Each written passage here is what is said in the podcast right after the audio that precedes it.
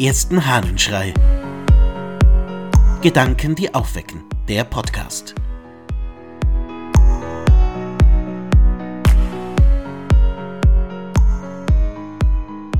Dem Spott entgegenhalten. Aus dem Handbüchlein der Moral des Philosophen Epiktet. Ist dir das Streben nach Weisheit ein echtes Bedürfnis, so stelle dich von vornherein darauf ein, dass man dich auslachen wird und dass dich viele verspotten und sagen werden, der da ist uns plötzlich als ein Philosoph heimgekommen, und wie kommt es, dass er die Augenbrauen so hochzieht? Lass du nur das Stirnrunzeln. An dem aber, was dir als das Beste erscheint, halte so fest, als wärest du von Gott auf diesen Posten gestellt. Bedenke, wenn du treu bei deinen Grundsätzen bleibst, dann werden dich alle, die dich vorher immer auslachten, nachher bewundern. Gibst du aber ihrem Druck nach, wirst du doppelten Spott ernten. Dieser kleine Hinweis des Epiktet ist, glaube ich, selbsterklärend. Wer dem Spott nachgibt, dem Mobbing um ihn herum, dem Geraune, dem, was halt die anderen so über einen sagen oder was gepostet wird, der wird letztlich sich selbst verraten.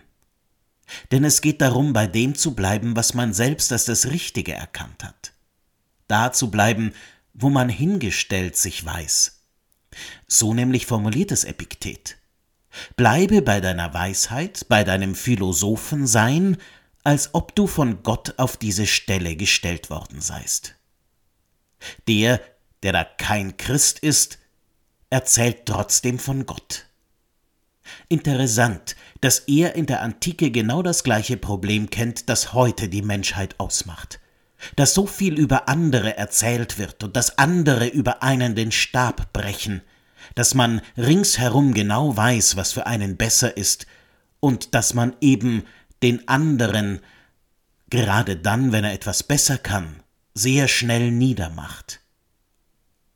Aber das Rezept des Epiktet lass es hinter dir.